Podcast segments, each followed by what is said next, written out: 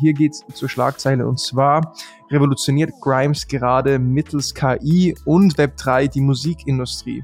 Worum geht's? Grimes, die Musikerin, die Karriere macht seit vielen Jahren, hat verkündet, dass sie, und weißt, ist ja so, wenn man dich in Persona trifft, dann sind eh schon zehn Leute um dich herum. Das heißt, da kommt man eh nicht zu sprechen. Schöne Tasse.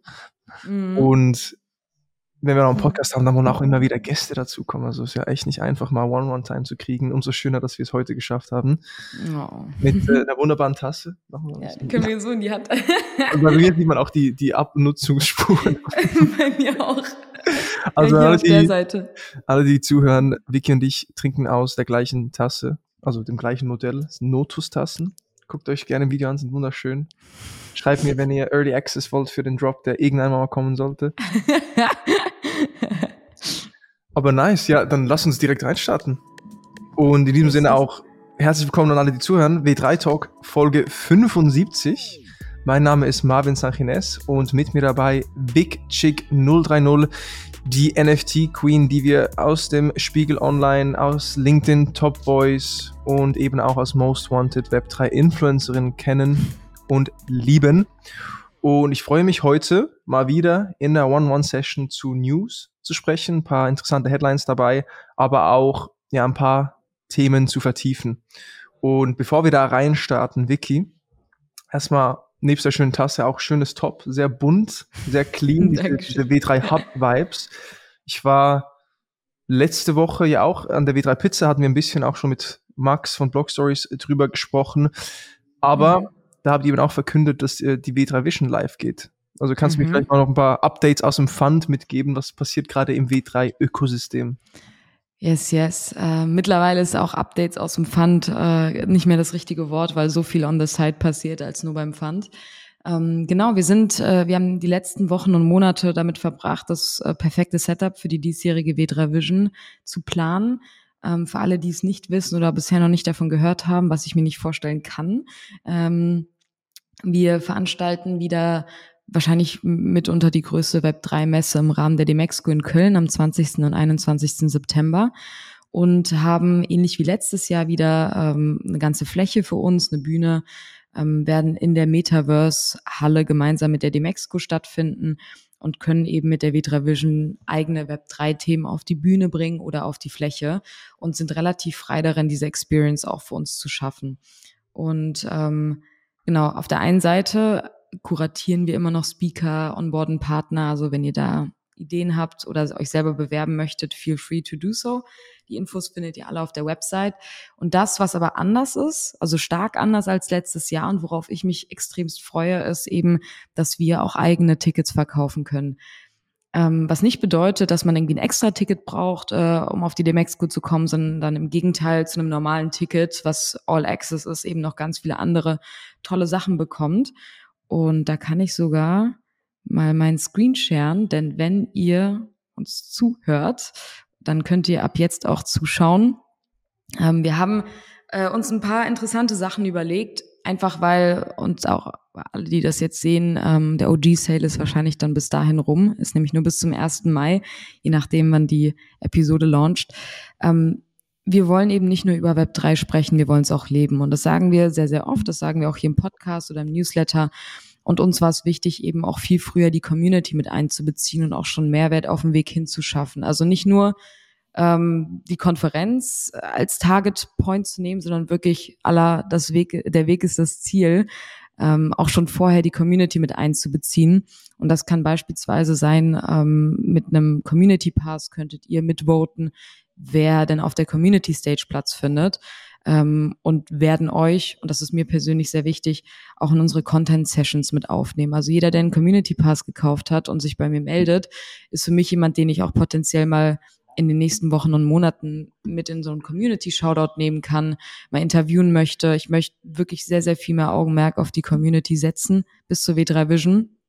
Aber es gibt natürlich auch, und ich glaube, das ist der, der Verkaufsschlager für viele Leute, ähm, man kann Skip the Line für die Meta Brew Bar äh, damit auch einlösen, was einfach bedeutet, Meta Brew, unser wirklich treuster Bierpartner, ähm, ist auch dieses Jahr wieder bei der W3 Vision am Start, hat da eine eigene Bar und wird äh, leckeres Metabrew-Bier verteilen. Und für alle, die letztes Jahr da waren, ihr habt gesehen, was da für eine Schlange ähm, entstehen kann.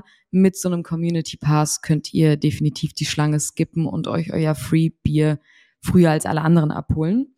Und ähm, was wir natürlich noch darüber hinaus machen möchten, ist wirklich diese Kommunikation und die ähm, ich sag mal, Discords oder Telegram-Gruppen äh, anzuzünden und alle Leute, die sich halt für einen Community Pass ausgesprochen haben, zu bündeln.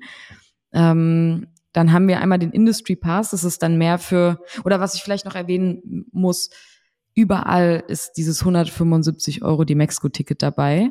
Das heißt, das hat man sowieso in diesen jetzt beispielsweise hier 199 Euro und kriegt halt alle anderen Add-ons dazu. Das sind auch NFTs, die könnt ihr euch ähm, dann auch claimen, nachdem ihr das Ticket gekauft habt. Das vielleicht nur nochmal vorab, weil das ist wichtig für alle, weil viele Leute fragen mich immer, ähm, braucht man ein extra Ticket für euch oder wie läuft das eigentlich? Nee, ein Ticket, ihr kommt überall rein. Und um es abzukürzen, äh, Industry Pass ist mehr für ich sag mal, die Professionellen und die Experten unter euch, die vielleicht bei Unternehmen arbeiten, die sich jetzt diesen Themen widmen. Ähm, ihr bekommt on top zu den Perks, die vorher schon genannt worden sind, auch ein Free äh, Access für das nächste Jahr und on top eben noch eine Industry Tour. Ähm, es wird eine Industry Lounge geben, nochmal eine exklusivere Gruppe. Auch wenn ich immer ein Fan davon bin, alles inclusive zu halten, möchte man doch natürlich auch irgendwie ab einem bestimmten Punkt ähm, mit Leuten sprechen oder mit Leuten interagieren, die äh, wahrscheinlich so business-wise dieselben ähm, Visionen und Ansichten haben. Es wird ein Monthly Industry Call mit mir und Felix geben. Und deswegen sage ich, das wird nicht erst ab der W3 Vision stattfinden, sondern eben auch vorher schon. Ähm, und, und ich glaube, das ist echt ganz cool, es wird einen NFT-Airdrop für den W3-Hub geben.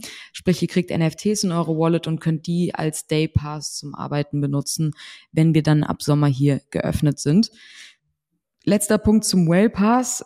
Das ist mein Favorite NFT vom Look und witzigerweise auch bisher der Verkaufsschlager. Hätte ich nee. nicht gedacht. Doch, wirklich. Business lüge nicht.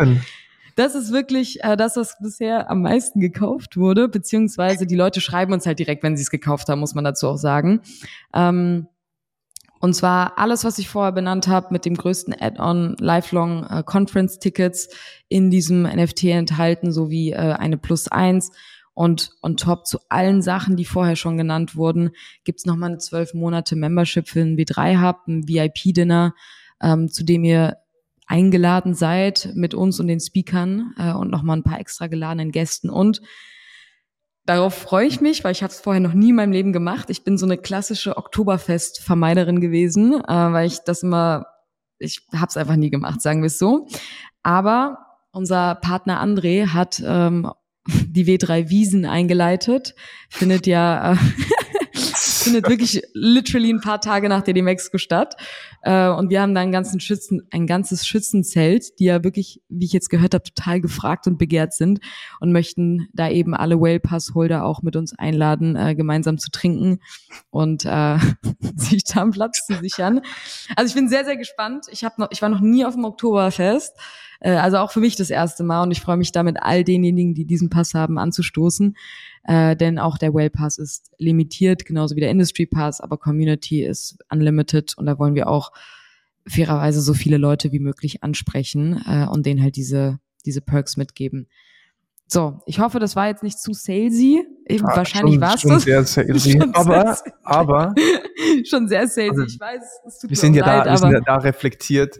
Aber das Ding ist ja, wenn euch jetzt gerade Vicky das pitcht und die Perks vorstellt, das Geile ist jetzt gerade, dass wir miterleben, wie ihr als VC und als VC-Fund und auch als, als jetzt Konferenz eben NFTs einsetzt, um jetzt Community Building wirklich nochmal aufs nächste Level zu bringen. Und einerseits das natürlich monetarisiert, aber gleichzeitig jetzt eben auch endlich mal diese Web3 Use Cases selber umsetzt. Und das jetzt hautnah mitzuerleben und Sales Pitch hin oder her, jetzt mal zu analysieren, okay, wie teilt ihr das auf? Welche Perks packt ihr da rein? Okay, du kriegst jetzt einen Airdrop in deine Wallet rein für das Hub als Membership Pass.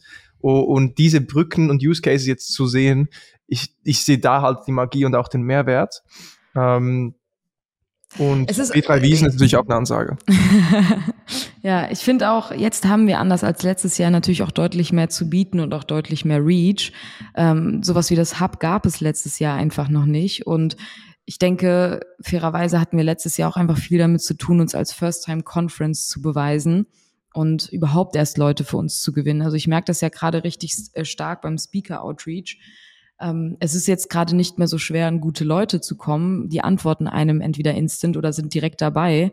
Ähm, während es letztes Jahr wirklich nochmal mit so viel Cold Outreach zu tun hatte und überhaupt erstmal einen Kontakt zu äh, wie jetzt beispielsweise Polygon, jemand von Polygon ist bei uns jetzt auf der Mainstage dabei. Das hätten wir letztes Jahr wahrscheinlich zu der Zeit äh, nicht geschafft oder zumindest nicht so selbstverständlich und easy hinbekommen, während wir jetzt einfach close mit den Leuten sind und äh, uns jetzt auch darauf konzentrieren können, der Community einfach viel mehr zurückzugeben, weil ich der Meinung bin, also rein personal gesehen, das ist einfach letztes Jahr ein bisschen zu kurz gekommen. Auch wenn die Fläche geil war für die Community, ähm, finde ich, kann man da, also die deutsche Szene entwickelt sich so krass weiter. Ähm, warum nicht irgendwie mit einbeziehen? Weil ich ganz genau weiß, die V3 Vision in der Demexco ist einfach eine verdammt große Chance für viele, irgendwie nochmal sichtbarer zu werden, vor allem in diesem Mainstream-Bereich. Okay, aber jetzt heißt jetzt auch, um das so abzurunden, gerade Update W3, so natürlich die Konferenz ist wieder top of mind. Ihr mhm. treuen Zuhörerinnen und Zuhörer erinnert euch an den Sprint letztes Jahr und das natürlich mhm. auch ein wiederkehrendes Thema war in unseren Podcast-Episoden. Mm, und da jetzt auch viel Zeit reingeht, Planung, Sales, Vorbereitung, Speaker-Lineup. Das heißt, auch wenn ihr als Speaker oder Brand dabei sein wollt, schreibt Wiki eine DM. Ne? Ist das wahrscheinlich dann der beste Ansatz oder geht auf die Webseite W3 Vision. Ja, genau. W3 Am besten noch, noch, noch, noch besser auf der Website, weil da gibt es eine Speaker-Application, die man dann ganz einfach ausfüllen kann. Perfekt. Das heißt, das ist gerade top of mind. Ähm, mhm. Und du hast jetzt auch gesagt, der Community was zurückgeben. Wir können gerne jetzt in die erste Schlagzeile übergehen. Und zwar haben wir beide eine Headline herausgesucht, ähm, die wir spannend fanden diese Woche. Und mhm. weil es gerade um Community Participation geht, würde ich sonst gerne starten, Vicky. Bitte, bitte. Und über Grimes sprechen. Und zwar, ihr kennt Grimes gegebenenfalls, wenn ihr nicht ihre Musik selber feiert oder verfolgt, dann zumindest als Ex-Frau von Elon Musk und Mutter. Sind die nicht mehr zusammen? Ich glaube nicht, oder? Ich glaube schon oh. länger nicht mehr. Spill the tea. Ist, äh, ich will jetzt nichts falsch sagen. Und sie ist natürlich auch äh, die Mutter von äh, dem Elon Musk und Grimes Kind XAEAXII, was auch immer, wie man das ausspricht. Zieht euch mal äh, den Namen rein von äh, dem Kind von Elon Musk und Grimes. Anyway, hier geht's zur Schlagzeile und zwar revolutioniert Grimes gerade mittels KI und Web3 die Musikindustrie. Worum geht's? Grimes, die Musikerin, die Karriere macht seit vielen Jahren, hat verkündet, dass sie ihre Stimme ihre KI-generierte Stimme in Form von NFTs an ihre Fans herausgibt und dann ihre Fans jetzt diese IP nutzen dürfen, um frei heraus Musik und Projekte zu starten, die wiederum Umsatz oder Reach für Grimes generieren. Und das Spannende dabei ist, dass als Teil dieses NFTs du als Fan, der jetzt diese IP nutzen kann, um selber kreativ zu werden, Projekte zu starten, 50 Prozent aller Einnahmen, die du darüber generierst, auch behältst. So viel? 50 Prozent hat sie verkündet. Krass. Das heißt, überlegt euch, ihr kriegt jetzt die Stimme von Grimes und könnt darüber jetzt Musikvideos produzieren, könnt Werbespots produzieren, könnt Kurzfilme äh, produzieren, was auch immer ihr mit dieser IP macht und was auch immer ihr darüber dann generiert an Return, ihr behält, die, ihr behält die Hälfte und die andere Hälfte geht zu Grimes. Und das ist ein Vorgeschmack dafür, was gerade in der gesamten Kreativbranche von Musikern zu Filmproduzenten zu Creatoren, was das jetzt auslösen kann. Und ist ein Vorgeschmack, was vielleicht bald auch zum Standard wird. Und ich, das ist crazy. Also wenn du jetzt überlegst, ähm, oder für Augen führst, okay, was passiert denn, wenn jemand jetzt was produziert, was gegen die Richtlinien oder gegen die Werte von Grimes verstößt? Das ist so ein bisschen eine Kritik gewesen. Mhm. Okay, wie schützt du dich davor? Es gibt aber auch Richtlinien und wenn du gegen die verstößt, dann, dann wird das geblockt, dann wird dir der, wird, darfst du das nicht monetarisieren, dann, dann wird das Ganze gestoppt, dann, dann verstößt du gegen den Contract. Das heißt, ähm, es zeigt auch, man muss halt gucken, dass man sich gegen ethische und rechtliche Fragen auch stützt, gerade wenn es so um die Kunst geht. Ähm, aber du als Künstler hast jetzt die Chance, deine einzigartige Stimme auch zu vertreiben oder zu skalieren, indem du jetzt deine Massen an Fans einsetzt und sagst, hey, nimm das, produziert die Songs. Weil, Vicky, hast du das mitbekommen, diesen Drake-Song mit The ich, ich wollte gerade, ich wollte diesen Übergang finden. Mein Instagram ist so voller Drake AI-Memes. Ähm, also ich weiß nicht, ob es immer ein specific Song ist, aber es ist passiert so viel auf dieser Ebene. Ich sehe die ganze Zeit irgendwelche Drake-Songs in meiner Timeline und denke mir so, oh, das klingt ja richtig geil und wirklich auch so verdammt smooth. Dabei hat das Drake halt nie gemacht. Und ich finde das eigentlich super smart von Grimes, dem so ein bisschen, also einfach einen Schritt voraus zu sein. Klar, die hat auch nicht denselben Status wie Drake, ähm, wo solche Memes auch proaktiv an ihr ausgetestet werden. Aber ähm, ja, das ist, äh, ich finde es unglaublich spannend und ich frage mich, die einzige Frage, die ich mir stelle, ist, wie sich das halt so, wie man das kontrollieren kann, weil diese ganzen Drake-Songs, die existieren ja jetzt schon und da hängt jetzt zwar keine IP oder sonst irgendwas dran, ich weiß auch nicht, wie dem hinterher geschossen wird äh, von, von Drakes Team, aber, oder wie man das regulieren kann. Ähm, aber ja, das ist, das sind so meine Two Cents dazu. Also auch bei, bei Grimes, so wie willst du denn sicherstellen, dass die Leute nur mit, der, mit dem NFT was machen und nicht einfach fuck that, ich nehme trotzdem ihre Stimme und mache einen AI-Song draus. Ich kann ihn dann vielleicht nur nicht unter ihrem Namen und obwohl ja, ich kann ihn nur nicht unter ihrem Namen monetarisieren. Das ist dann so.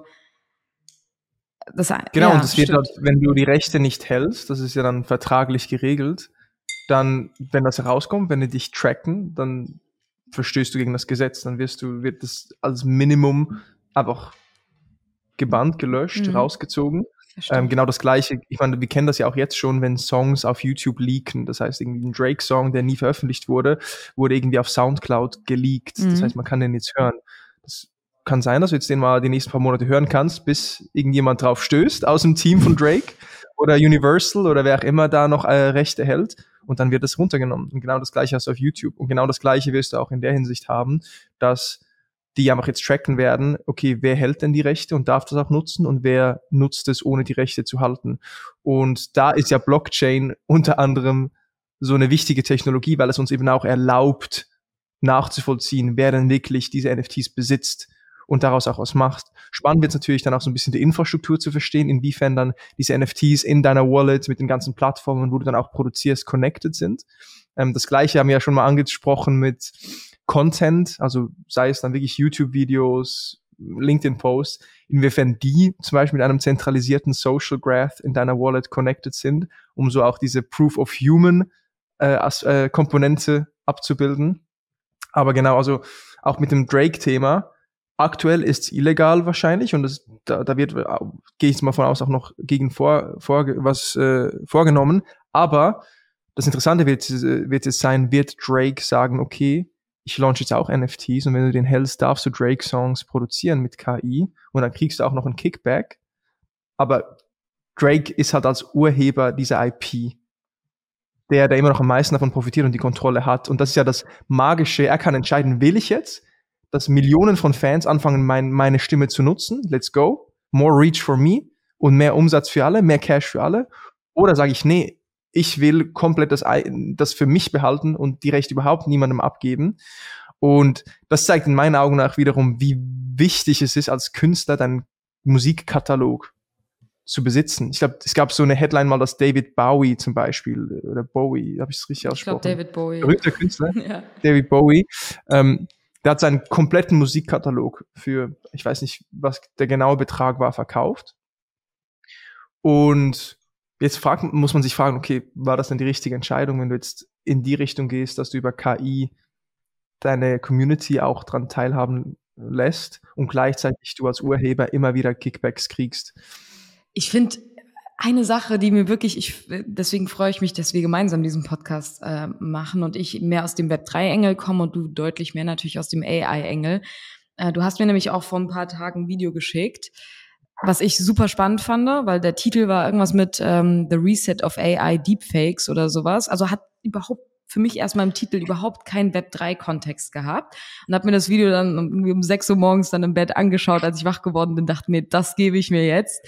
Ähm, und fand es halt so spannend, weil das ein YouTuber war, der das so professionell berichtend aufgezogen hat und nur low-key erwähnt hat, ähm, also er hat ja zwei Themenvorwürfe gehabt. Es gab einmal Deepfakes und wie kannst du Proof of Humanity sicherstellen? Und das äh, wird ja. gelöst durch NFTs und er hat auch als Beispiel WorldCoin genannt. Äh, witzigerweise, über die ja. wir auch schon öfter gesprochen haben, äh, mit denen ich auch viel in Kontakt bin, weil die jetzt hier in Deutschland launchen. Und auf der anderen Seite ging es dann halt nochmal deutlich mehr um Decentralized Finance, also der digitale äh, Euro oder Dollar, der jetzt kommt. Wie kann man sicherstellen, dass nicht die 150 Leute, die er da benannt hatte, die Kontrolle bewahren und die Lösung dafür ist Blockchain. Ähm, wir merken doch gerade richtig krass, dass dieses ganze NFT Web 3 Thema eine Art neuen auf Fahrtwind gewinnt, ich, total falsch ausgedrückt gerade, aber einfach nochmal einen ganz anderen Engel bekommt, also von irgendwie PFPs und wir hypen und wir traden jetzt äh, Digital Assets hinzu wie können wir sicherstellen, dass in einer digitalen Welt etwas verifiziert und echt ist. Also so der Kern, den NFTs in ihrer Technologie abbilden, dass das durch AI, glaube ich, jetzt nochmal einen richtig krassen Fahrtwind bekommt, weil bei dem Video, ich, deswegen fand ich das so interessant, das gucken sich bestimmt Leute an, die irgendwie mit AI, also einfach gerade auf diesen AI-Zug aufgesprungen sind, sich viel dafür interessieren. Jeder interessiert sich dafür. Also auch in meinem Umfeld in Frankfurt, äh, ich fahre auch morgen nach Frankfurt zu meinen Freunden, keiner checkt Web 3, aber alle haben schon mit AI sich einen Text zusammenfassen lassen oder so. Also alle haben von ChatGPT gehört. Und ich glaube, da kommen viele noch mal so ein bisschen rein in, was ist denn jetzt eigentlich die Lösung gegen diese ganzen Deepfakes? Und wenn jetzt NFTs dadurch eben noch mal eine komplett neue Visibility und Credibility bekommen, ähm, glaube ich, werden wir dadurch auch noch mal einen ganz neuen, ich will nicht Hype-Cycle sagen, aber einfach komplett neuen, weiß ich, eine komplett neue Industrie öffnen, ähm, mit der wir uns natürlich dann auch intensiver beschäftigen müssen und wollen. Und angefangen hier in dem Podcast bis hin zu, wir bringen diese äh, Themen auch auf die Bühne, auf der V3 Vision oder sonst irgendwas. Ähm, Finde es aber unglaublich, also so interessant, dass ich jetzt auch, das ist mein letzter Satz dazu, Artists mit NFTs beschäftigen, aber nicht in dem Kontext von, wir monetarisieren unsere Community, also irgendwo auch. Aber der, Zünd, der Zünder war ja AI. Also bei Grimes jetzt vor ja. allem. Ich weiß nicht, ob sie, ich glaube, sie hat vorher schon was mit NFTs gemacht. Du musst auch eine gewisse Art von, ich glaube, Aufnahmefähigkeit haben und offen genug solchen Themen gegenüber sein. Aber ich glaube nicht, dass sich Drake vorher damit beschäftigt hat und jetzt vielleicht darüber nachdenkt, ach, verdammt, wie kann ich dem entgegenwirken? Und wenn das die einzige Lösung ist, dann passiert da, glaube ich, auf der Ebene nochmal richtig, richtig viel. Und zwar viel schneller, als wir denken. Nämlich mindestens genauso schnell, wie AI groß geworden ist. 100 Prozent. Und es ist ja auch so ein bisschen das, was wir vor zwei Folgen angeschnitten hatten, warum eben AI zum Web3 On-Ramp führt mhm. und der nächste Hype-Cycle von Web3 beflügelt wird durch das, was gerade im AI-Space passiert. Und ich meine, in der Vergangenheit, wenn wir an NFT-Use-Case denken, du hast gesagt, wir hatten PFPs oder wir hatten es als Zugangskarte zu Communities. Meine, Philipp hat äh, von Chapter letztens gesagt, für ihn sind NFTs das Frontend in die Web3-Welt. Einfach nur eine Eintrittskarte, um Leute zu onboarden, egal mit welchem Use Case, sei es Statussymbol für PFPs, sei es Zugang zu Communities äh, oder sei es Partizipation an, an Umsätzen.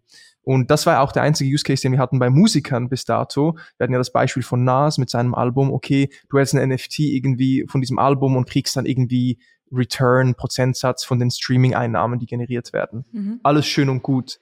Aber jetzt sind wir in einer Phase, wo wir durch KI merken, dass du jetzt einfach Deepfakes en masse generieren kannst. Das ist ein Beispiel. Das heißt, ich kann jetzt sagen, hey, ich generiere jetzt einfach 1000 Fake-Wikis und ich mache Twitter-Accounts, ich mache YouTube-Videos, ich gehe auf Dating-Apps, ich kann machen, was ich will. Und du kannst mit dieser Wiki aktuell vor allem auf Textform, aber dann sogar in Videoform interagieren. Das heißt, wie willst du dich, Wiki, denn bitte davor schützen und wie sollen wir dann noch wissen, ob wir mit dir effektiv zu tun haben oder mit einem von den unendlich vielen äh, Deepfake-Accounts?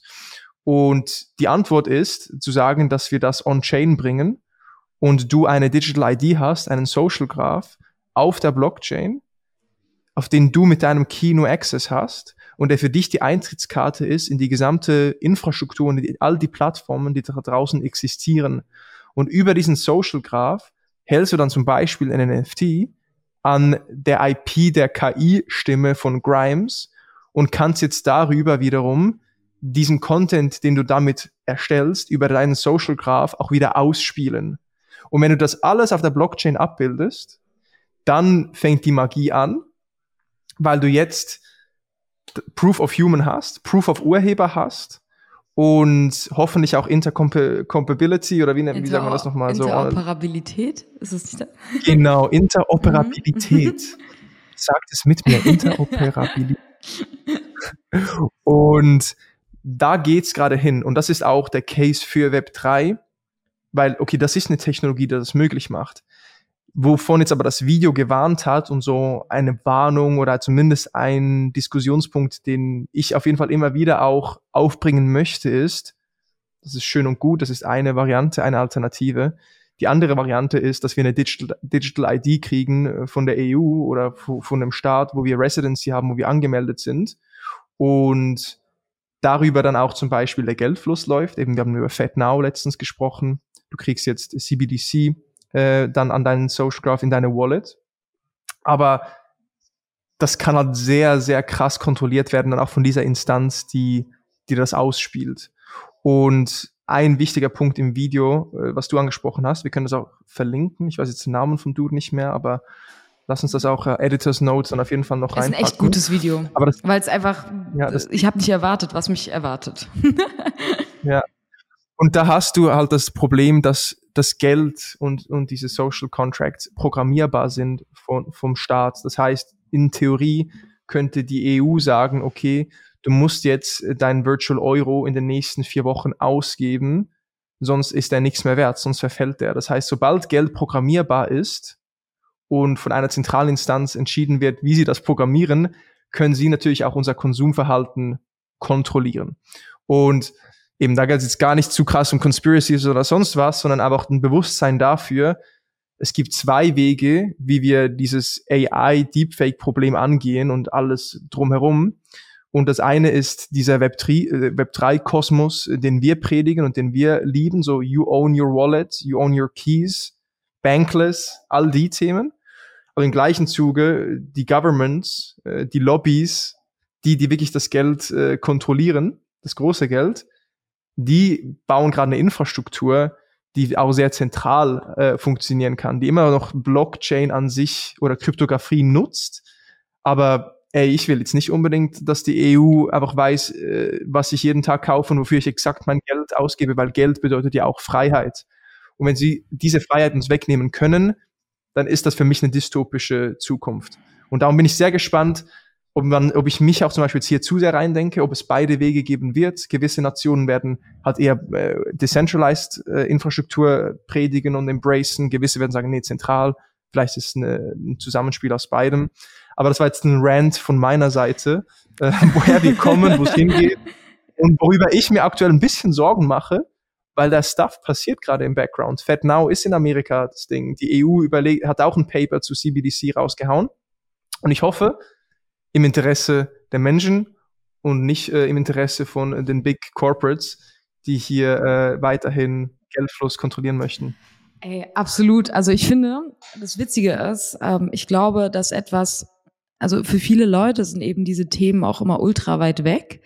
Aber dadurch, dass wir jetzt sehen, mit welcher Geschwindigkeit sich eine Technologie im Alltag von uns allen ausbreiten kann, äh, ist die Reaktion dazu eben auch näher, als wir erwartet haben. Also ich hätte auch nicht gedacht, dass also Anfang des Jahres gefühlt äh, NFTs kein Use Case für viele Leute oder zumindest für alle, die nichts mit Krypto zu tun haben, erstmal schwer zu greifen. Und jetzt genauso wie AI einfach so unglaublich viel Sinn macht in vielerlei Hinsicht, weil es für uns Probleme löst, wie, weiß nicht, schreib mir das oder beantworte mir diese Fragen, ähm, hat man auf einmal jetzt doch mal einen ganz anderen View zu äh, Blockchain-Technologie und Decentralization. Und ich bin eigentlich auch kein Fan von Conspiracies. Also früher war ich das. Also ich habe mir früher einfach gerne so Videos angeschaut.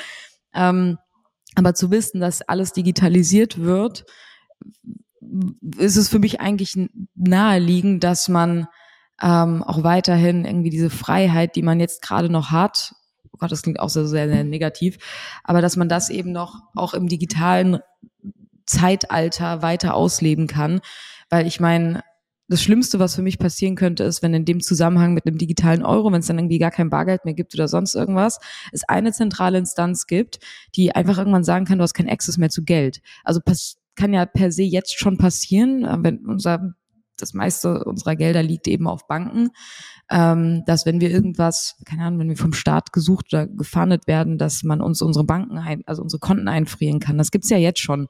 Und ich mache nichts Böses, deswegen ist es mir persönlich auch irgendwie meistens immer bisher egal gewesen. Aber äh, ab dem Zeitpunkt, wo wirklich alles auch einfach transparent, sichtbar und gesteuert ist, würde ich mir schon wünschen, dass ähm, nur weil ich mal vielleicht was Falsches gesagt habe öffentlich, ähm, mir deswegen niemand irgendwie den Geldhahn zudrehen kann, den weil einfach alles Geld kostet und irgendwann wird es auch kein Bargeld mehr geben. Davon bin ich auch überzeugt.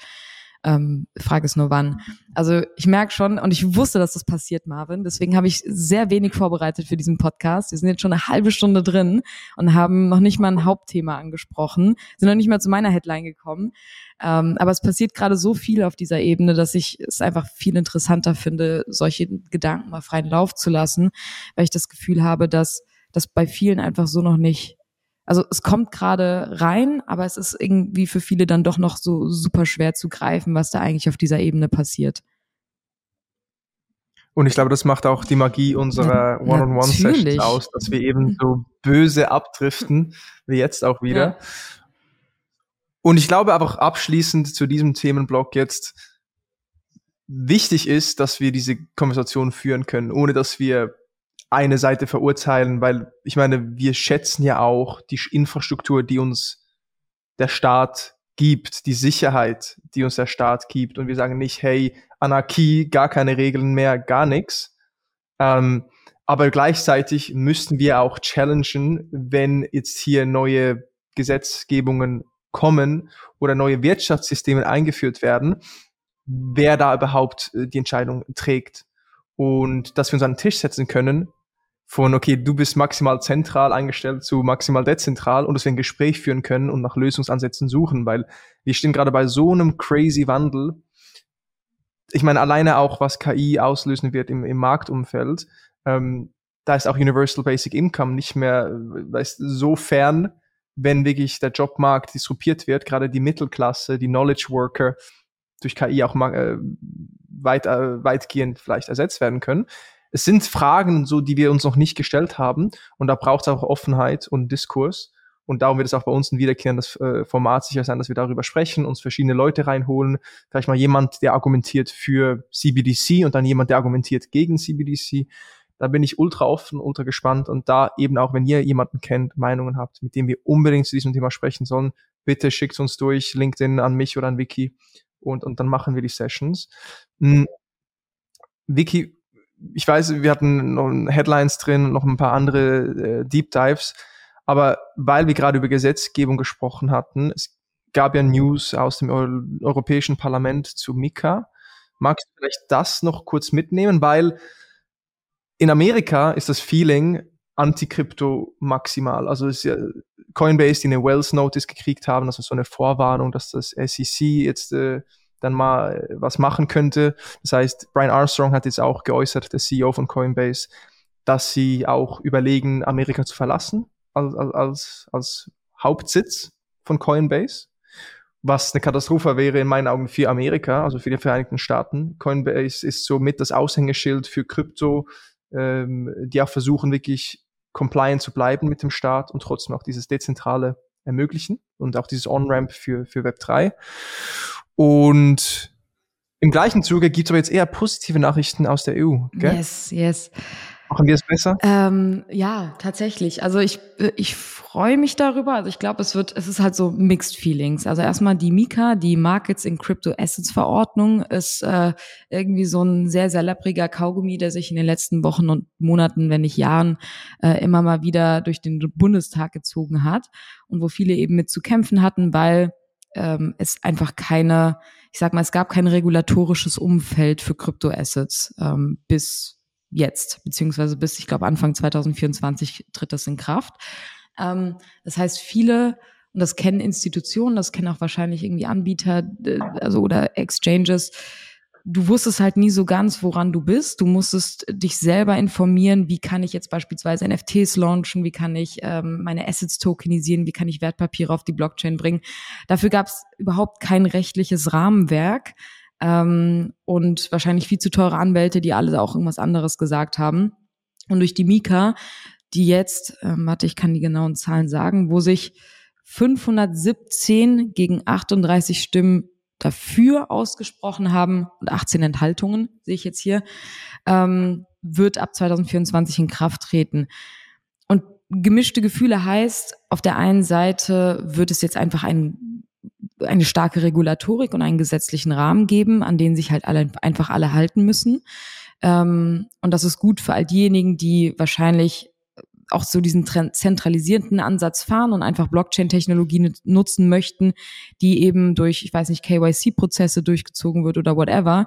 Und auf der anderen Seite hast du ja trotzdem immer noch die Schwierigkeit, dass du nicht einfach ähm, ich sag mal, anonym oder sonst irgendwie auf der Blockchain unterwegs sein kannst, weil du dich eben diesen äh, Regeln und Regulatoriken hingeben musst und schauen, dass du, was auch immer du in diesem Umfeld machst, ähm, ich sage aber trotzdem immer noch unter deutschem beziehungsweise europäischem Recht handeln musst.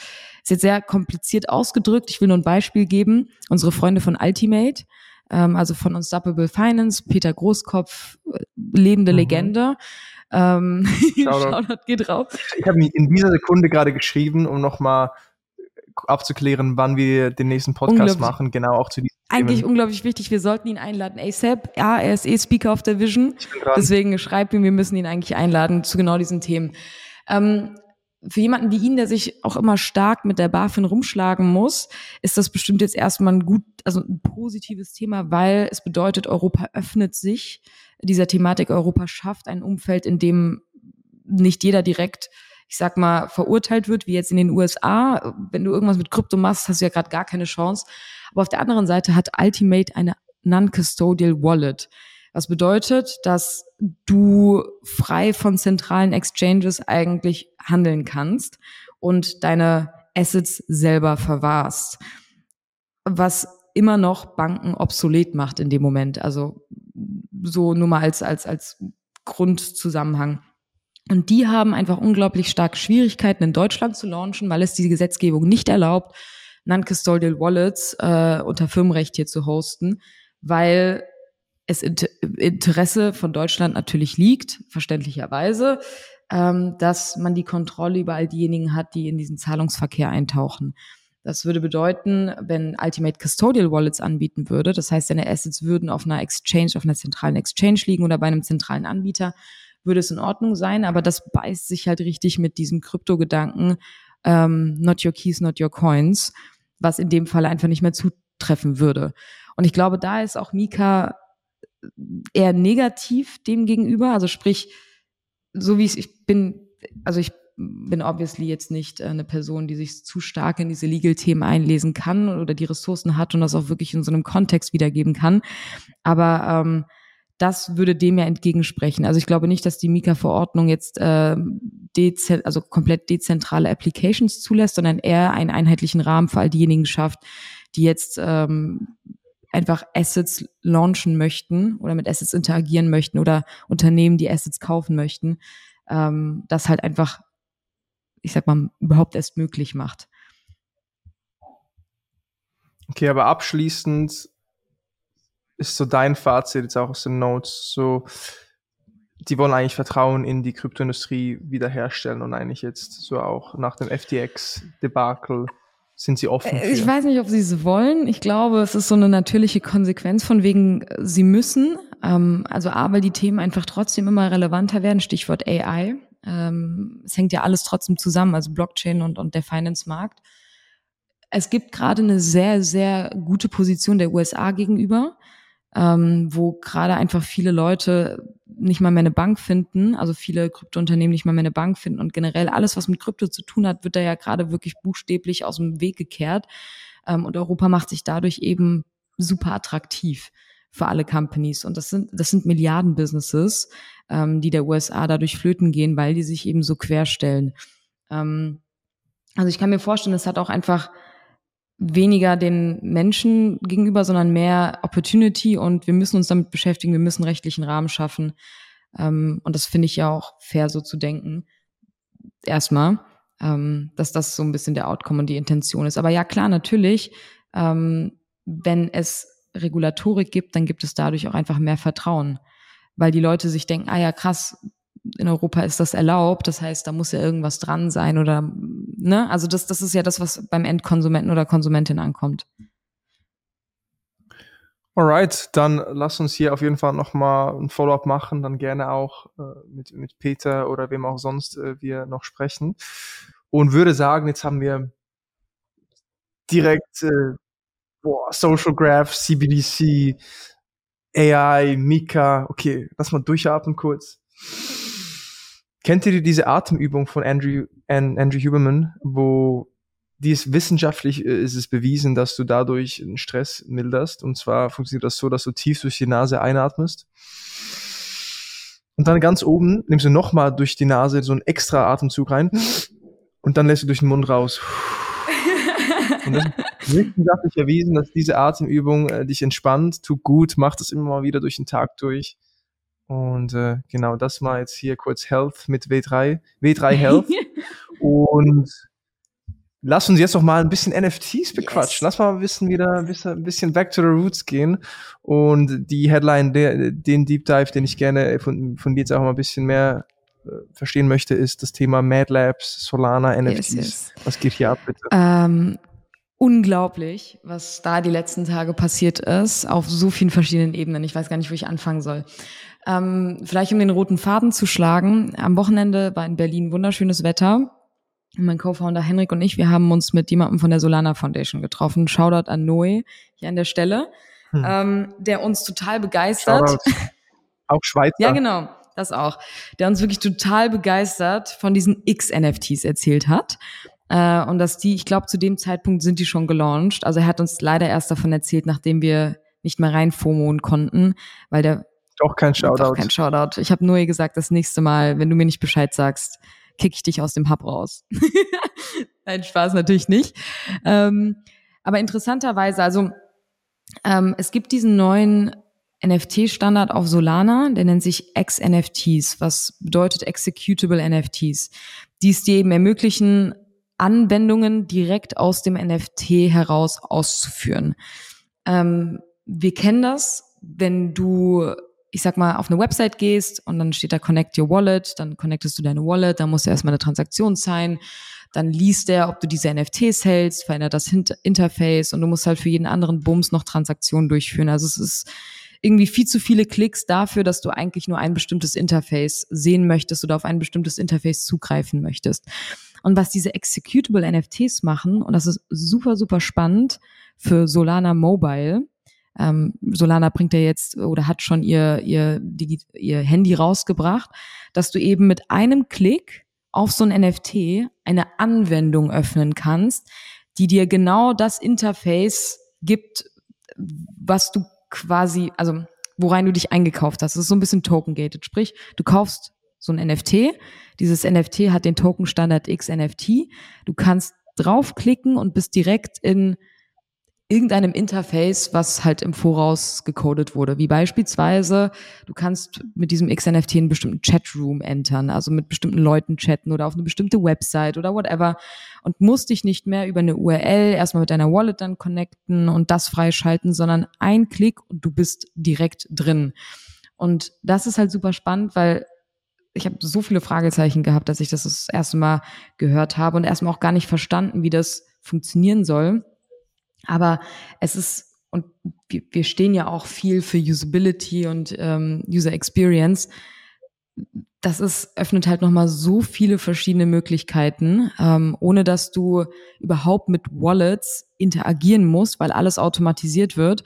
Und ich muss jetzt, ich muss das mal aufmachen, weil Noe hat mir dazu auch noch einen ex extrem interessanten Kommentar ge gegeben er meinte halt, und das finde ich interessant, dass dadurch Wallet-Anbieter nochmal einen komplett neuen Stellenwert bekommen, weil sie nicht mehr nur rein als Krypto Kryptoverwahrer dienen, sondern wenn du bestimmte Ex-NFTs in deiner Wallet hältst, zu einem ganzen Interface werden können.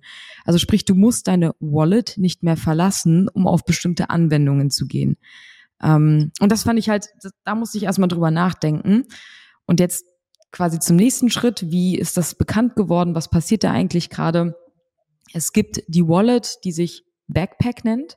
Ähm, das ist eine Multi-Chain-Wallet, die als einzige dieses Betriebssystem für Ex-NFTs gebaut hat und gerade noch hält, ähm, ein NFT gelauncht hat. Das machen ja viele Projekte, wenn sie eine Technologie austesten, launchen sie meistens ein NFT. Und in dem Fall ist es so, okay, Backpack als Multi-Chain-Wallet hat diese Ex-NFTs in einem Projekt gelauncht, um eben diese Technologie dahinter auszutesten. Und ähm, das Projekt sieht ganz cool aus, hat so ein äh, Retro-Vibe. Das sind einfach so, ja, einfach so Leute, I don't know, Mad Lads. Äh, es kommt aus den 2000ern und bedeutet irgendwie einen britischen verrückte Teenager. Ähm, hat auch irgendwie so diesen Vibe, diesen Charakter. Ist einfach ein klassisches PFP von außen hin, aber hat A, dieser Wallet unglaublich viele Nutzer und Nutzerinnen gebracht, die diese NFTs nur in dieser Wallet benutzen können dadurch kannst du eben diesen sogenannten Chatroom entern. Also jeder, der so ein NFT hat, kann mit so einem Klick in diesen Chatroom rein. Mehr weiß ich darüber noch nicht. Und ähm, hat tatsächlich dafür gesorgt, jetzt muss ich mal ganz kurz gucken, dass diese ganze Solana Community endlich wieder ein Projekt hat. Also seit die Gods und Youths von Solana weg sind, gab es ja jetzt nicht mehr dieses Vorzeige Community Projekt und mittlerweile haben die Mad Lads diesen diese Stelle oder es scheint, als würden sie diese Stelle einnehmen. Und äh, für alle die, die gerne auch weiter in dem Solana-Ökosystem bauen und verweilen möchten, eben wirklich nochmal dieses Community-Projekt Projekt geben und die Transaktionsvolumina sind durch die Decke gegangen. Also wirklich mehr als alle Top 20 NFT-Projekte zusammen gab es äh, im Hype äh, Transaktionen auf der Solana-Blockchain. Und das Schöne an der Solana-Blockchain ist, die kosten dann ja auch gefühlt fast gar nichts. Ähm, das heißt, der Hype um so diesen neuen technologischen Fortschritt wird einfach unglaublich groß. Und die Leute, die dieses Backpack-Wallet ähm, gebaut haben, sind auch sehr bekannte Solana-Devs. Also habe ich jetzt gelesen, kann ich nicht beurteilen. Ähm, das heißt, zusammenfassend, Solana wurde nach FTX eigentlich totgesagt. Die Preise sind in den Keller. Das ist wirklich brutal gewesen. Dann hatten sie hier den Hackathon und machen wirklich die beste Community-Arbeit. Ich kenne keine Chain, die geilere Community-Arbeit macht wie Solana. Ich bin auch unglaublich biased, muss ich dazu sagen. Deswegen einfach nur, dass ihr euch, also dass ihr das alle im Kopf behaltet. Äh, bin ja auch close mit den Leuten, die ziehen nächste Woche hier ein, also drei von der Solana Foundation. Aber auf technologischem Wege ist das schon sehr, sehr krass. Und ich bin sehr gespannt, was mit diesem XNFTs passiert, weil es meiner Meinung nach A, nochmal komplett neue Businessmodelle nach vorne treibt, als auch so viele Probleme lösen kann, wenn es um Onboarding und nice User Experience geht. Jetzt habe ich echt viel geredet und ich hoffe, es wurde verständlich. Ähm, aber das ist gerade so wirklich Talk of Town gewesen. Also es gab nichts, was ich öfter auf meiner, ähm, auf meinem Twitter-Feed gesehen habe als Mad Labs, Mad Labs, XNFTs, Solana und D-Gods, äh, D-Gods FAT. Ja, gell, Frankie, Frankie von D-Gods. Ja. Erst ähm, zu Polygon und jetzt äh, wieder Solana, Solana Boom. Ähm, okay, ja, ich glaube, du hast alles abgedeckt hierzu. Du bist nicht dabei äh, im Projekt. Das heißt jetzt aber XNFTs, das ist eigentlich wie, wie auch ein, ein NFT-Protokoll, wo du jetzt Projekte drauf launchen kannst. Genau, also es ist eine Art Standard, den du jetzt benutzen kannst. Ähm, ja. Und kannst jetzt beispielsweise sagen, ähm, äh, keine Ahnung, ich launch jetzt irgendwie ein NFT-Projekt und alle, die dieses NFT halten, die kommen automatisch in meinen Online-Shop und können sich da was kaufen, I don't know, oder können, das kannst du halt auch genauso kreativ denken, wie du NFTs denken kannst, äh, nur dass du halt überhaupt nicht diesen zentralen Mittelweg von, ich muss jetzt hier äh, in eine Application, äh, ich muss jetzt hier auf eine Website und da meine Wallet connecten, sondern du kannst es direkt aus der Wallet heraus machen, wie jetzt beispielsweise du bist in der Backpack Wallet, idealerweise hat die auch noch ein geiles Interface und du kannst äh, einfach nur auf das NFT klicken, was du da drin hältst und es öffnet sich eine Applikation. Also ich denke das so ein bisschen, du hast, du bist in einem iPhone oder in einem Smartphone drinne und hast einfach deine Apps und drückst auf eine drauf und die öffnen sich auf Basis der Infos. Also du bist schon eingeloggt bei Instagram, das heißt, du drückst auf die Instagram-App und du hast halt deinen Instagram-Feed und auch nur deinen und nicht irgendeinen anderen. Und so ähnlich kann man das denken. Das Geile ist eigentlich, es ist eigentlich so NFT first und dann die, die Webseiten second, weil jetzt wäre eigentlich der Prozess so, du gehst auf Instagram und wie du gesagt hast, connectest dann deine Wallet. Aber jetzt ist eigentlich, nee, du loggst dich in deine Wallet ein und kannst dann von da aus auf Instagram, wenn du willst. Also eigentlich so reverse, ja, ja. reverse order. Ja. Was unglaublich viel ich Sinn find, macht. Ich, ich bin okay. sehr gespannt. Es ist halt noch super early, als da, ähm, also dass man da jetzt irgendwie schon eine Meinung oder viele Use Cases zu haben kann. Ähm, aber ich bin sehr, sehr gespannt, weil das vor allem im Zuge von Web3 Mobile ähm, einfach super innovativ ist, tatsächlich. Also ich bin ja sehr, sehr gespannt. Okay, und Mad Labs, Mad Labs Mal gucken, was da passiert mit dem Projekt. Preise sind auf jeden Fall explodiert. Also ich bin da nicht rein, weil ich habe zu spät davon erfahren und ähm, warte mal, ich müsste jetzt auch einfach mal gucken, wo ich sehen kann, was der Floor Price ist. Ah, Magic Eden. Es ist krass, wie die durch die Decke gegangen sind. Also da gab es irgendwie einen ähm, Trade von über 200k umgerechnet, was in so, ich sag mal, Bärenmarktstimmungszeiten auf einer Solana-Blockchain einfach krank ist. Ähm, aber ja, traden auf jeden Fall immer noch ganz gut. Die Community ist hyped, alle reden darüber. Aber das Projekt ist halt, also sieht cool aus. That's it. Da, da steht die Technologie einfach im Vordergrund. Okay. Gut, dann hatten wir jetzt noch eine kleine Dosis äh, NFTs, Back to the Roots. Gut getan. Schön, dass wir wieder hierzu mal sprechen. Und ich würde sagen, um auch dieses Theme aufrechtzuerhalten, Vicky, und, und diese klassischen Web3-Themen zu besprechen. Es gibt ein Keyword, ein Buzzword, was wir länger nicht mehr intensiv besprochen hatten. Gefühlt hat niemand Bock drauf. Alle sagen, das ist der most overrated Trend ever. Und zwar spreche ich vom Metaverse. Und ich würde hier einfach als Anker ja. deinen LinkedIn-Post nehmen von gestern. Ich, äh, für die, die auf YouTube sind, habe das jetzt auch auf dem Screen gerade aufgemacht. Mhm zwar, ich, ich, ich lese euch nur die Headline vor, Vicky, und dann kannst du gerne uns abholen, worum es hier effektiv geht. Und zwar lautet die Headline von Buzzword zu Alltag, warum das Metaverse gerade jetzt relevant wird und uns so nah ist wie nie zuvor.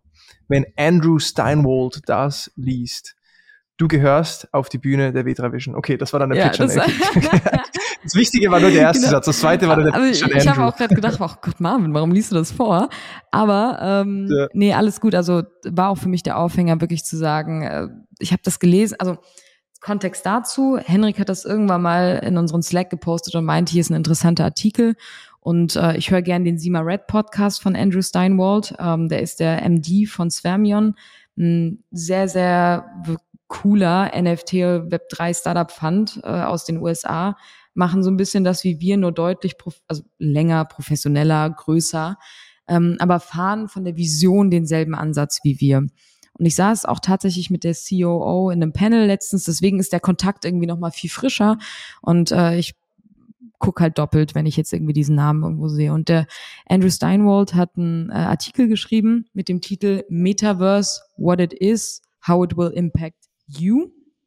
Und äh, in seinem ganzen Blogs geht es auch um Metaverse, NFTs, Web3, AR, VR und jetzt auch AI.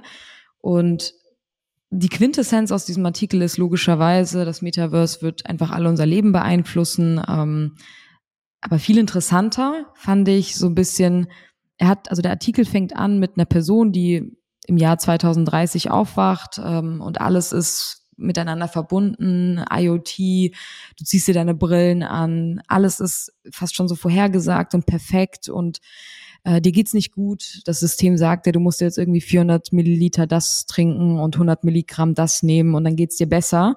Und du läufst durch den Blog und dann zeigt dir dein Headset an, ey, drei Blocks von hier ist gerade ein alter Schulfreund von dir, willst du nicht mal vorbeischauen? Also es ist so ein bisschen das irgendwie Dystopie und Utopie zugleich, ähm, was wir vielleicht aus Filmen kennen. Aber das, was mich am meisten getriggert hat, war, ich muss mal runterscrollen, ähm, so der Zusammenhang mit Entertainment.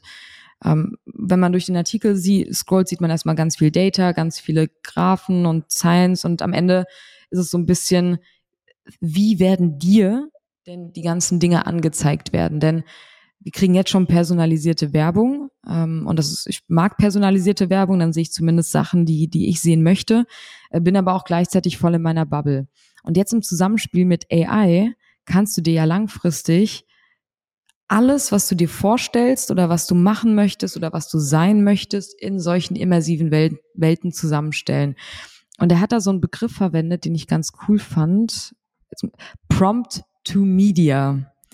Äh, das heißt, du mhm. sitzt irgendwann, du hast deine Brille an und äh, willst dir irgendwie einen Film reinziehen, aber der soll doch bitte die beiden Hauptdarstellerinnen haben oder ein Mix aus den Filmen sein, den Vibe haben, Happy End, Bad End, dass du dir all das zurechtlegen und bestimmen kannst und am Ende das Ergebnis bekommst, was du in dem Moment auch einfach möchtest. Ähm, und genau dasselbe auf Gaming bezogen, genau dasselbe auf Musik bezogen, also Stichwort das Thema, was wir am Anfang auch schon hatten. Man kann sich eben durch AI auf einmal alles so zusammenwürfeln, wie man es möchte. Und das wird nochmal einen ganz anderen Stellenwert einnehmen am dem Zeitpunkt, an dem es einfach immersiv ist und wir nicht mehr auf den Screen schauen und diese Ergebnisse bekommen, sondern die einfach ein Teil unserer Umgebung sind, wie beispielsweise ähm, Augmented Reality, dann hast du halt irgendwie, I don't know, du siehst, ich sehe zwar dich, aber ich sehe neben dir auch ähm, irgendwie einen Musiktrack laufen, den ich gerade gerne sehen, hören möchte oder sonst irgendwas. Und fand das so unglaublich interessant, weil auch hier wieder diese ganzen Buzzwords eigentlich zusammengeworfen werden und das Ergebnis ist das Metaverse. Also stich, äh, sprich, du hast AR, du hast VR, AI und äh, ein bisschen Web 3 auch noch drinne und am Ende, was kommt bei raus? Du hast einfach das Metaverse als eine neue Evolutionsstufe von dem, wie wir connected sind und miteinander interagieren. Und Deswegen ist es für mich so, es ist immer noch voll das nervige Buzzword, aber ich habe das Gefühl, anders als letztes Jahr, wird es für mich viel klarer, wie es sein könnte und welchen Einfluss es nehmen wird und weniger, ach, wir dümpeln mal in unseren virtuellen Welten rum, sondern ich glaube, dieser Touchpoint ist vielmehr auf dieser AR-Ebene. Du hast einfach dein reales Leben, das wird einfach verbunden mit dem Digitalen, wie du es dir vorstellst oder was du gerade in dem Moment gerne hättest. Hm. Ja, ich habe jetzt auch noch mal das zusammenfassen lassen äh, von, von ChatGPT äh, in Bullet Points und so ein Zukunftsszenario malen lassen. Also es geht halt wieder so ein bisschen in die Richtung auch rein, die wir mit Philipp besprochen hatten, so Content und Media auf, äh, auf Knopfdruck personalisiert auf deine Vorlieben. Und da wieder die Frage, okay, wie wird sich dann auch Medienkonsum und in diesem Sinne auch Kreation weiterentwickeln und gibt es überhaupt noch Platz für Creator? Einerseits eben so das Argument, ja, weil wenn wir Sachen gemeinsam äh, konsumieren, dann auf jeden Fall. Oder wenn jeder kreieren kann, dann ist es vielleicht cool zu sehen, okay, Vicky, welchen Film hast du denn auf deine Vorlieben auch generiert? äh, ich will das mal reinziehen, was du so guckst gerade. Also ich glaube, da ist auch eine interessante Komponente. Aber das wird ein, spannendes, äh, ja, ein spannendes Spiel sein, zu sehen, was da passiert, weil ich das noch nicht so richtig greifen kann, inwiefern da noch Raum ist wirklich für Creator selbst. Wenn du nur noch in der VR-Welt jetzt äh, Content personalisiert auf dich bekommst und der Zugang dann eben über verschiedene Geräte auch ermöglicht mhm. wird. Das, äh, deswegen, ich finde das irgendwie, ich habe das gelesen und dachte mir so, krass, ich habe auf einmal neue Gedankengänge und Gedankenströme, die ich vorher so nie hatte. Ähm, ja. Und ich finde es besser, sich damit auseinanderzusetzen, als es alles an sich vorbeifließen zu lassen, ähm, weil ich das erste Mal in meinem Leben sowas auch wirklich live miterleben kann das Internet oder den Internetboom und die Veränderung, die damit mitschwingt, haben wir alle so bewusst nicht mitbekommen. Also will ich uns jetzt mal unterstellen, so als Kinder nimmt man sowas nicht wahr. Und jetzt ist es nicht so, dass wir alt genug sind zu reflektieren, sondern wir sind auch irgendwie beruflich da drin und beschäftigen uns zwangsläufig viel damit. Und irgendwo hat man dann ja auch die Verantwortung, das zu verstehen und weiterzutragen. Und äh, ja, das sehe ich auf jeden Fall auch auf unserer Seite. Ja, ja, ich würde nochmal die Kernaussage hier vom Artikel, würde es auch nochmal schnell zusammenfassen. Mhm. Und zwar geht es darum, dass wir jetzt, äh, also die Metaverse-Erklärung gemäß Artikel lautet, okay, wir haben jetzt eine gemeinsame virtuelle Welt, die wir in verschiedenen digitalen Umgebungen auch verbinden. Und der Zugang äh, wird dann über VR-Brillen, AR-Geräte, PC, Smartphones und andere Geräte ermöglicht. Es gibt verschiedene Wege, wie du dann auch im Metaverse interagierst. Wir erinnern uns auch an den viralen Thread von Sean Puri, wo er sagt, hey, das Metaverse existiert ab dem Zeitpunkt, wo unsere digitale Identität wichtiger ist als unsere physische Identität, weil eben ich würde jetzt mit äh, ungepflegten Haaren und, und Trainerhosen mal schnell zum Edeka laufen, aber ich würde wahrscheinlich nicht so ein Foto auf Instagram posten. Das war so ein bisschen das Beispiel, was er genannt hat. Und genau, also das nochmal so die, die Definition Metaverse, eben verschiedene Wege. Instagram-Profile zu haben ist auch schon Metaverse, aber es geht dann natürlich auch über VR und AR rein, gerade wenn die immer besser werden, die ganze Hardware-Komponente. Und jetzt eben über KI-generierte Inhalte du auch eine ganz andere Art der Kommunikation und Experiences schaffen kannst. Und wenn wir jetzt hier gucken, okay, wie sieht dann so ein Szenario aus? Eben, wir sind jetzt in diesem Metaverse ähm, Räumen drin und können personalisierte Inhalte erstellen und teilen, äh, zum Beispiel eben über ChatGPT oder was auch immer, dann personalisierte Geschichten, Musik oder Kunstwerke erstellen, die auf den Vorlieben und Interessen von uns persönlich, also von mir, Marvin, oder von dir, Vicky, auch basieren. Und diese Kreationen könntest jetzt du, Vicky, wiederum in Form von NFTs innerhalb des Metaverses handeln und an andere Leute geben. Ey, Vicky, ich habe Bock äh, auf deine Kreation, so schick mal rüber, okay, hier kannst NFT haben, kostet zwei ETH, was auch immer es ist. Das heißt, man kann dann auch diese Kreation handeln äh, und verkaufen. Und eine zweite Komponente von diesem Szenario, wie es auch im Artikel geschildert wird, ist, dass du dann auch KI-generierte Avatare haben kannst, die so ein bisschen deine persönlichen Assistente oder sogar virtuelle Freunde charakterisieren und die auch in Echtzeit an, auf Anfragen reagieren äh, oder die auch bei der Navigation durch digitale Welten helfen. Das heißt, dann hat vielleicht Remova ihren digitalen äh, Assistenten, mit der Person Persönlichkeit, mit dem Charakter, wie Remova das halt als Brand auch möchte, der dich jetzt in den virtuellen Store von Remova empfängt und alle Fragen beantwortet. Und das ist crazy, das kannst du in jede Nische, jede Industry auch anwenden. Und eben, das fängt an mit dem Instagram-Profil und dem Chatbot. Und was für ein Tone of Voice hat denn der Chatbot auf der Webseite? Ganz klassisch, so Web 2 Interface.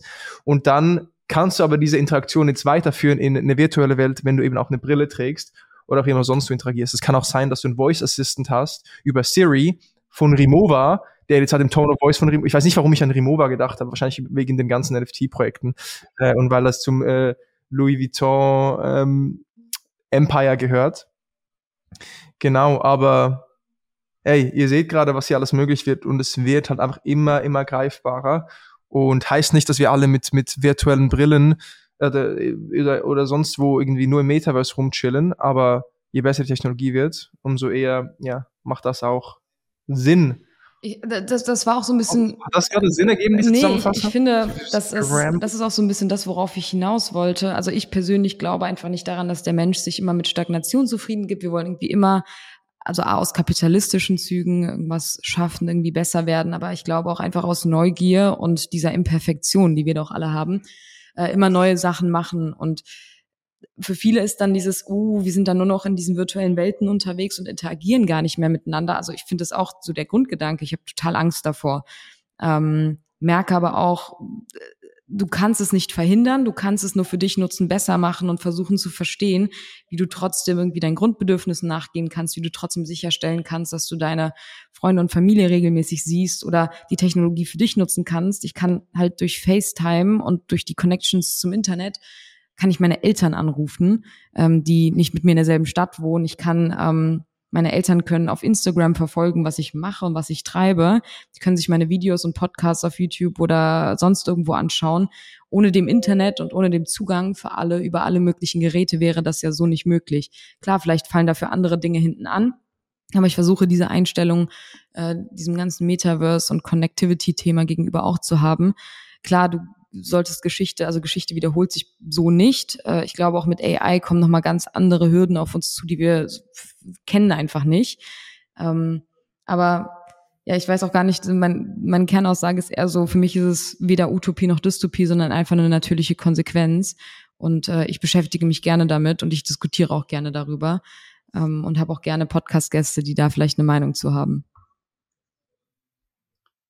Ihr habt es gehört, meldet euch. Hier habe ich ein paar, ein paar Leute, die wir auch wieder einfach so recurring reinholen sollten. Wie, also ich meine, eben Timo, Timo wäre, glaube ich, mal wieder Round 2. Der wartet, glaube ich, nur auf die Einladung. Also von dem her, Timo, wir haben Peter auf jeden Fall, der noch Sinn macht. Wir hatten so viele gute Gäste, müssen wir wieder äh, Revue passieren lassen. Das sind gerade die ersten, die top of mind sind.